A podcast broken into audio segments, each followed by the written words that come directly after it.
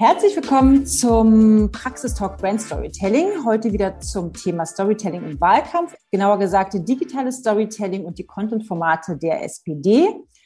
Äh, dazu haben wir uns natürlich auch einen passenden Gast eingeladen, und zwar Anna Kleimann. Hallo erstmal.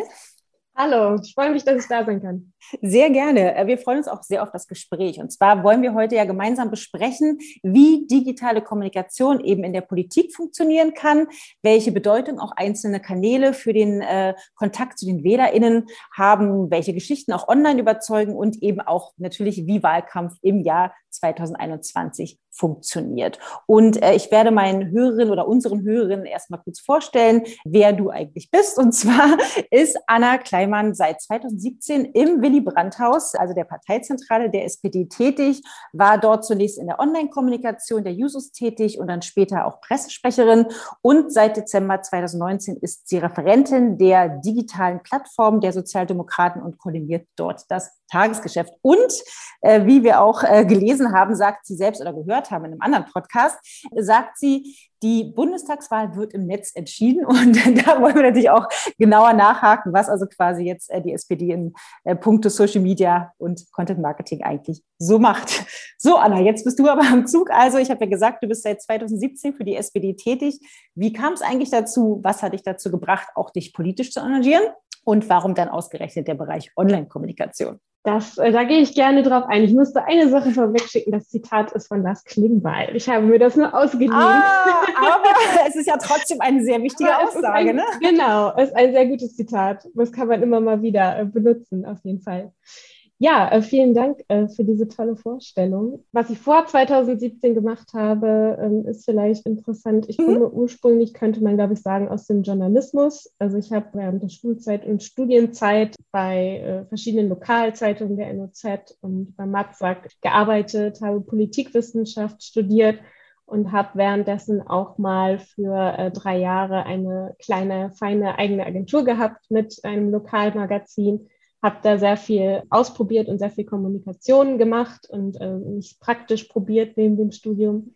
War aber in der ganzen Zeit kein Parteimitglied, also noch keine Genossin, äh, hatte aber immer schon ein großes Interesse an politischen Themen wollte mir dann aber äh, die Neutralität und die Außenperspektive sozusagen bewahren. Und ja, was mich dann, dann doch umgestimmt hat, äh, diese neutrale Perspektive zu verlassen, ist, glaube ich, dann die Gründung oder das Aufkommen der, der AfD. Also wenn ich so drüber nachdenke, war das so, so der, der Funke eigentlich, weil ja, man konnte dann 2013, 14, 15 dann beobachten, wie die Partei größer wurde, in die ersten Landesparlamente eingezogen ist. Und ähm, es ging dann ja dann bei der Bundestagswahl 2017 erstmals dann auch um den Einzug in den Bundestag und das war irgendwie so ein rotes Tuch und da hatte ich irgendwie das Gefühl und das Bedürfnis nicht mehr nur daneben stehen zu dürfen.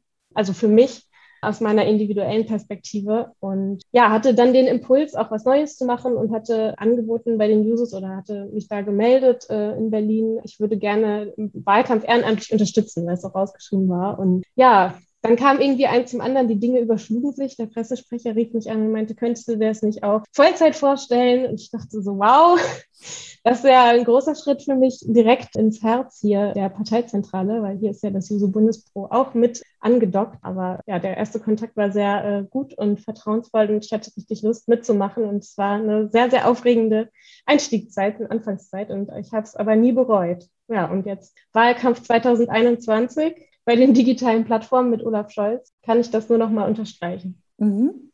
Genau, auf eurer, auf eurer Website habt ihr ja, und das ist mir nämlich auch schon vor langer Zeit dann aufgefallen, da habt ihr ja eine besondere Serie unter diesem Namen, eine von 400.000. Und vielleicht kannst du ja mal erzählen, was es quasi damit auf sich hat und was für Geschichten ihr auch da erzählen wollt oder was auch ihr da auch zu gekommen seid. Das finde ich total spannend. Ja, das ist tatsächlich ein, ein sehr gut laufendes Format, wenn man das so sagen will, bei uns. Und es begründet sich darin, dass wir 400.000 Mitglieder, also Genossinnen und Genossen, Sozialdemokratinnen und Sozialdemokraten in unserer Partei haben, sind die mitgliederstärkste Partei und alle, die bei uns Mitglied sind, sind auch sehr mit dem Herzen dabei. Und das ist natürlich ein unheimliches Fund und ein großer Pool an Geschichten, die auch da drin stecken. Und ähm, ja, jeder von uns, jede von uns bringt seine eigenen besonderen, besondere Geschichte mit und einige erzählen wir halt in diesem Projekt eins von 400.000. Und da ähm, haben wir sehr, sehr unterschiedliche, viele tolle Geschichten dabei. Unter anderem haben wir mit Olga Sippel gesprochen. Olga Sippel ist 100 Jahre alt und wurde als Kind von den Nazis verfolgt. Oder ähm, zum Beispiel Hakan, der sich als Kind für den Fabrikjob seines Vaters geschämt hat. Polina, die in Belarus aufgewachsen ist und ja bei ihrem Besuch in Deutschland nicht fassen konnte, wie viel Demokratie es geben kann. Und, oder zum Beispiel die Krankenschwester Seja, äh, in deren allererster Schicht ein Patient gestorben ist. Oder Thomas zum Beispiel, der sich aus Angst vor Ächtung einer Frau verlobt hat, äh, obwohl er schwul ist. Mhm. Ich kann gerne, ich kann gerne mal äh, die Anfangsgeschichte von Olga Sippel kurz vorlesen, damit genau. Auf die merkt, hat, glaube ich, Olaf Scholz auch geantwortet, nicht wahr? Ja, der antwortet auf jede Geschichte. Auf jede, das habe ich mich nämlich gefragt. Das ist Wahnsinn. Ja, klar. Ja, ja, stimmt. Also wer sich dafür interessiert, ist auch einfach zu finden. Wir haben das alles auch schön übersichtlich auf unserer Website unter spd.de slash 1 von 400.000. 400.000, aber dann 400 und 1000 in Worten. Das ist auch der Hashtag, unter dem man im Netz äh, die Geschichten findet, weil wir posten die natürlich auch auf Facebook und Instagram und Twitter. Genau, aber damit man mal irgendwie ein Gefühl dafür bekommt, dass es für uns auch eine, ein besonderes Format ist, weil wir mit den Menschen ja auch sprechen und die Unterhaltung und Gespräche sind intensiv und ja, das bleibt auch bei uns sehr hängen. Und mhm. eine Geschichte von Olga Sippel, wie gesagt, die fängt zum Beispiel so an. Mein Name ist Olga Sippel und ich bin 100 Jahre alt. Nie werde ich vergessen, wie ein tschechischer Gendarm zu meinem Vater kam und sagte, jetzt packen Sie etwas in die Tasche, keinen Koffer, ich bringe Sie zum Bahnhof, es ist der letzte Zug nach Prag, die schlagen Sie sonst tot. Die, das waren die Deutschen. Und dann geht es noch ein bisschen weiter. Also wie gesagt, man findet es auf der Website, wenn man sich die Geschichten alle nochmal durchlesen möchte. Aber auch ich kriege dann immer noch mal wieder so ein bisschen Gänsehaut. Hm, das verstehe ich. Wie ist denn die Idee dann aber dazu entstanden und auch wie quasi setzt ihr das Ganze praktisch um? Also bewerben Leute sich dort? Wie findet ihr die Geschichten denn? Teils, teils. Also wir ähm, haben natürlich unsere Fühler, strecken wir natürlich aus in die ganze Partei und sehen auch, auch viele äh, spannende Geschichten. Auf der anderen Seite kriegen wir auch Vorschläge zugetragen, wofür wir ja auch ganz explizit aufrufen und uns immer freuen, äh, wenn auch Genossinnen und Genossen andere Genossinnen und Genossen empfehlen. Das ist natürlich auch immer schön zu sehen, wie viel Wertschätzung da auch für die Geschichten und Arbeit da ist. Aber die Grundidee ist dann eigentlich so, ja, dass in der Kommunikation natürlich Menschen gerne Geschichten von Menschen hören möchten und lesen möchten und da einen, einen persönlichen Touch auch in, in die Themen reinbringen. Und es gibt so viele tolle, beeindruckende, bewegende Lebensgeschichten, wie gesagt, in der Partei. Und da lag das so ein bisschen auf der Hand. Und ja, unsere Chefin Kadine Mohr ist es immer Grüß an der Stelle. Sehr wichtig, in Formaten zu denken, denn das ist sehr hilfreich, weil es Klarheit und Struktur bringt. Und da haben wir halt langsam angefangen mit den Geschichten, mal die eine oder andere zu posten auf Instagram. Und lief eigentlich so super gut, dass wir uns gesagt haben, da müssen wir mehr machen, da müssen wir mehr rein, das müssen wir mehr strukturieren und ein richtiges Format draus machen. Ja, und dann haben wir das alles aufgebaut, uns was überlegt, ein Layout, eine Website, einen Titel was auch äh, noch irgendwie das Schwierigste war. Aber wir haben es gut geschafft. Und meine Kollegin Lia hatte da die tolle Idee, das eins von 400.000 zu nennen. Und ja, so hat das alles angefangen. Mittlerweile haben wir schon einige zusammen und es wird auch noch weitergehen, also auch nach der Wahl natürlich. Mhm. Ja, ich finde, ähm, tatsächlich sind ja, ne, wir sind ja eine Storytelling-Agentur, insofern hast du da ganz unser Herz. Nein, aber im Prinzip geht es ja darum, dass man sich halt mit den, mit den Menschen, mit den Protagonisten, über die man halt liest, identifizieren kann. Und dann gleichzeitig werden ja die Werte der SPD quasi darüber transportiert, nicht wahr? Also weil dir dann klar ist, die Menschen, die ihr da vorstellt, die vertreten ja auch äh, eure Werte. Wie beispielsweise. Du direkt einsteigen. ich habe witzigerweise habe ich meine Bachelorarbeit tatsächlich auch über PR im politischen Wahlkampf geschrieben. Und wir haben die neulich nochmal, ich habe die dann nochmal als Blogpost später zusammengefasst. Und wenn man die aber, wir haben die jetzt neulich nochmal auch veröffentlicht auf unserem Blog, kleine Eigenwerbung, aber da merkt man auch, dass vieles tatsächlich auch immer noch so ist. Also damals, als ich die geschrieben habe, gab es noch keinen digitalen Wahlkampf, aber so bestimmte Dinge, wie Leute eben auftreten und was Kandidaten, damals gab es nur Kandidaten, glaube ich. Nein, genau. jedenfalls, was sie, ja, wie sie einfach sich äh, inszenieren ist. Also hat an Gültigkeit auf jeden Fall nicht verloren. Ähm, Hast du denn auch schon mal eine Geschichte von 1 von 400.000 gelesen? Ich meine, ja, ich habe die, genau. Ja, ich habe, genau, also ich habe tatsächlich die erste auch gelesen und ich meine, ist jetzt auch schon wieder zwei Wochen her bestimmt, aber ich meine, ich hätte auch eine gelesen, wo ein, ein Mann sich von seinen Eltern, glaube ich, geschieden hat, mhm. sozusagen. Also der quasi das sozusagen also sozialer Aufstieg oder was auch, also ne, das, das glaube ich, eine Geschichte, die bei mir so hängen geblieben ist. Genau, das ist die Geschichte von Jeremias Thiel. Mhm, genau, die genau. fand ich auch sehr, sehr beeindruckend. Genau, da ja, habe ich mich ja, nämlich, ja. ja. die ist mir er sehr hängen geblieben. Er ist mit elf Jahren zum Jugendamt gegangen mhm. und hat gebeten, ihn aus seiner Familie rauszuholen. Mhm, ähm, ich, genau, ich kriege von Armut. Ja. krieg Gänsehaut, wenn ich, genau, also das ist eine Geschichte, die ganz, ganz doll bei mir hängen geblieben ist, beispielsweise, ja.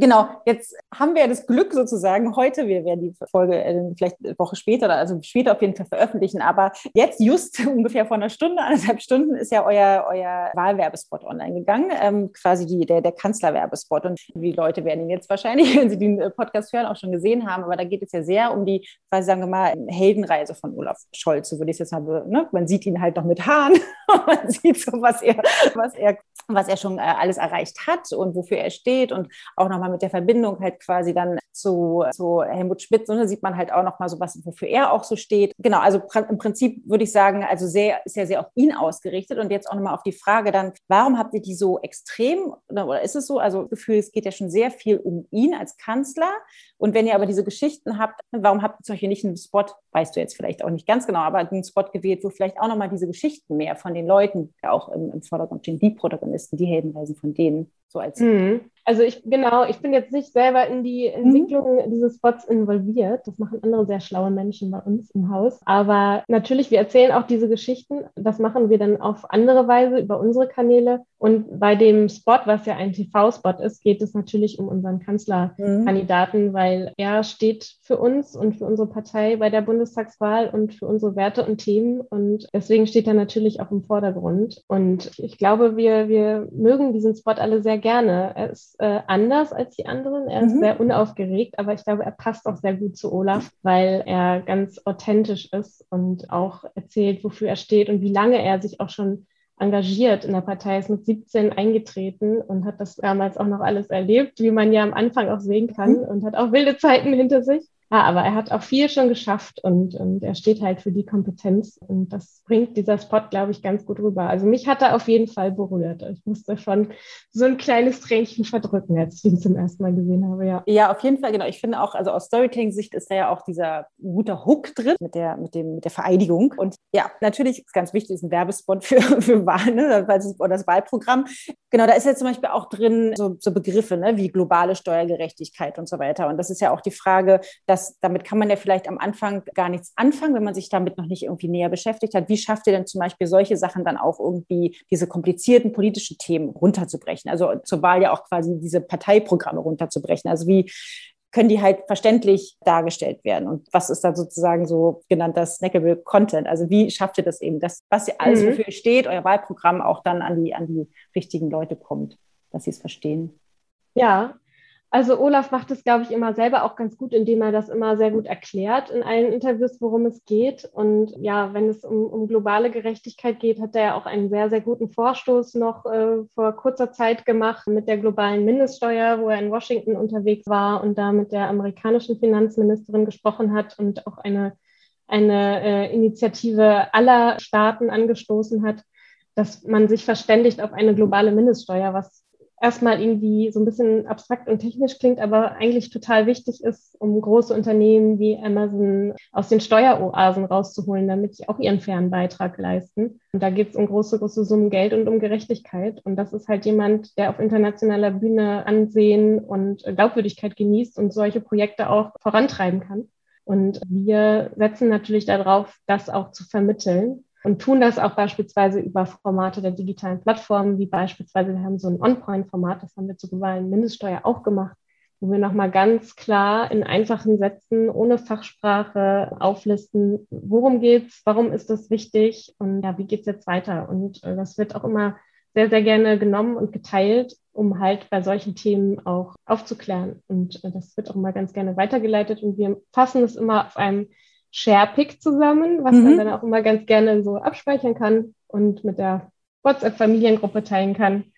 Das ist dann der snackable Content sozusagen, obwohl ja man da auch schon einige geballte Informationen findet.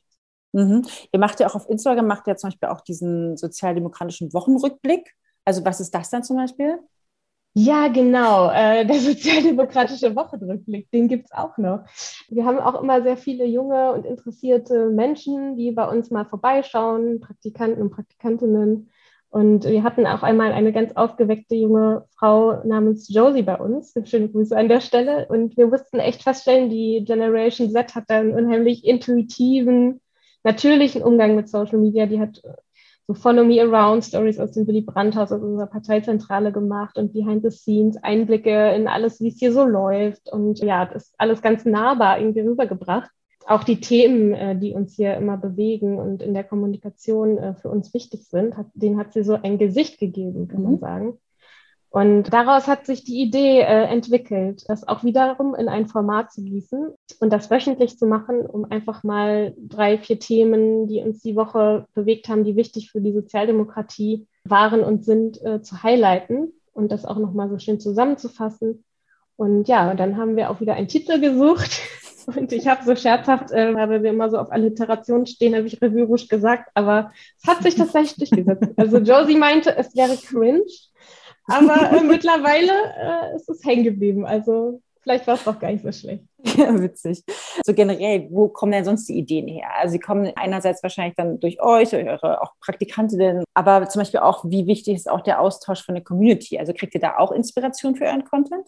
Sehr wichtig. Also fast schon mit das Wichtigste, würde ich sagen. Also wir haben äh, auch ein großes Community-Team, was sich um die Kommunikation mit Menschen, die mit uns Kontakt aufnehmen wollen, kümmert und natürlich auch um Genossinnen und Genossen, die manchmal die eine oder andere Frage haben oder die wir mit Content versorgen oder Infos versorgen und denen helfen. Also wir haben da auch sehr, sehr viele eins zu eins Kontakte Dafür haben wir ja unseren Messenger-Kanal Telegram eröffnet, um da auch genau das zu machen. Also wir verschicken ja zum Beispiel einmal in der Woche auch Presseartikel, ausgewählte, wo nochmal die Highlights sozusagen drin sind, so ähnlich wie bei der Revue Rouge, nur halt Empfehlungen für, für journalistische Artikel, die man sich nochmal durchlesen kann. Genau, aber es ist auch sehr, also wir wollen nicht nur raussenden, sondern wir wollen auch Input bekommen und viele schreiben uns da auch, weil man kann ja auch so ein bisschen beobachten, dass so die, der öffentliche Austausch über Kommentarspalten oder ähm, bei Facebook oder so so ein bisschen abgenommen hat, weil da auch immer ja sehr viel Hasspostings leider mittlerweile sind und auch sehr viele tolle oder organisierte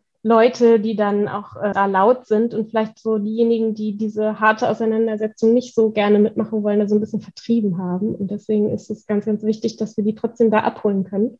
Und wir merken, dass die uns sehr, sehr gerne auch schreiben. Also wenn man so, sag ich jetzt mal, diesen geschützten Raum eines Chats hat, den wir ja bei Telegram dann haben, sie schreiben uns, wir können ihn zurückschreiben. Echte Menschen stehen in Kontakt, das bringt, das ist schon eine tolle Sache. Das machen wir sehr gerne, da kriegen wir auch sehr viele Anregungen und Tipps und da entstehen dann auch manchmal Ideen. Und genau, das ist äh, für uns wichtig. Deswegen nimmt sich unser Kanzlerkandidat natürlich auch immer ganz gerne die Zeit, auf solche Dinge einzugehen, die auch im Netz stattfinden, wie beispielsweise die Antworten auf die Geschichten von 1 von 400.000 oder wir haben auch zum Beispiel ein Videoformat, Menschen, die wir jetzt während des Wahlkampfs auf der Straße treffen, die bei den Kundgebungen beispielsweise sind, die dann manchmal auch so uns ein bisschen was erzählen oder eine Frage an Olaf haben. Und äh, da fangen wir dann auch äh, eine Antwort von ihm ein und das schicken wir auch raus über die digitalen Plattformen. Hm, das macht er jetzt quasi beim, bei der Wahlkampftour dann auch, oder? Ich genau. Das bei Instagram auch, glaube ich, dann auch gesehen, ja. Aber zum Beispiel nochmal zurück zu, zu Telegram. Also, ne, ihr habt ja, ihr nennt es ja die Sozenbande da. so, ja, ganz guter Name, den man sich merken kann. Aber also, wieso habt ihr quasi euch für Telegram entschieden? Weil es ist ja sagen wir mal, auch in letzter Zeit auch irgendwie negativ sehr behaftet, ne? so da einen äh, Account zu haben. Also habt ihr es deswegen gemacht, weil ihr gesagt habt, ihr müsst da Gegengewicht schaffen oder weil es irgendwie technisch am besten ist?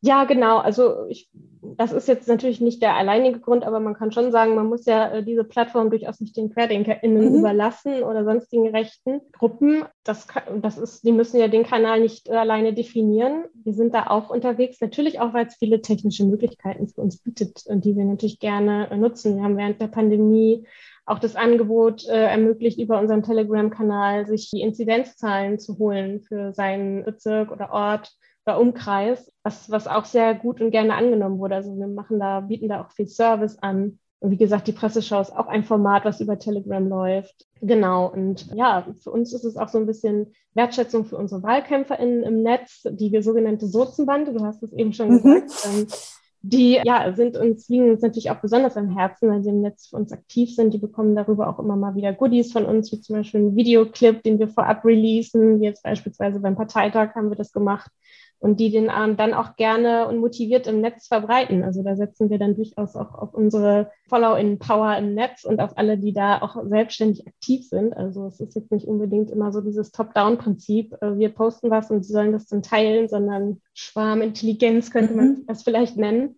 Das ist für uns ganz wichtiger äh, Punkt im Wahlkampf. Ja. Also ich finde auch gerade mit diesem exklusiven Content finde ich ganz interessant. Also daran habe ich auch noch nicht gedacht, ne? dass man dann da halt nochmal irgendwie seine Schäfchen irgendwie dran bindet an die Gruppe auch. Ja. So generell, wir haben ja schon vorhin über meine Bachelorarbeit gesprochen ne? und wie damals irgendwie das schon äh, auch nochmal anders war. Da war an digital ja gar nicht zu denken. Siehst du, also neben den Vorteilen auch, oder welche Vorteile siehst du auch ähm, natürlich in der digitalen Kommunikation, aber siehst du vielleicht auch Nachteile da drin? Also wie kann halt auch Social Media irgendwie Wahlkampf schaden und was sind aber eigentlich die Chancen? Nachteile direkt sehe ich, glaube ich, keine. Es sind eher Möglichkeiten oder Chancen, aber natürlich auch, äh, ich würde sagen, eher die Herausforderungen, dass der Wahlkampf jetzt auch stärker im Netz stattfindet und dass Digitales eine größere Rolle spielt, ist natürlich, dass alles beschleunigt wird. Mhm. Es passiert viele, viele Dinge passieren gleichzeitig und passieren schneller. Kleines Videosnippet kann schnell viral gehen und einen Spin entwickeln. Das haben wir bei Armin Laschet gesehen. Es gibt unheimlich schnelle und aber auch spezielle Resonanzräume, wie Twitter beispielsweise, ist, glaube ich, auch ein ganz großer Punkt. Das bildet sich nicht immer eins zu eins in einer Kampagne oder im Wahlkampf ab, aber es ist auch sehr wichtig, weil dann Fachpublikum von Journalistinnen und Journalisten und PolitikerInnen sich tummelt und auch äh, sich austauscht. Und das ist auch ein wichtig, eine wichtige Plattform.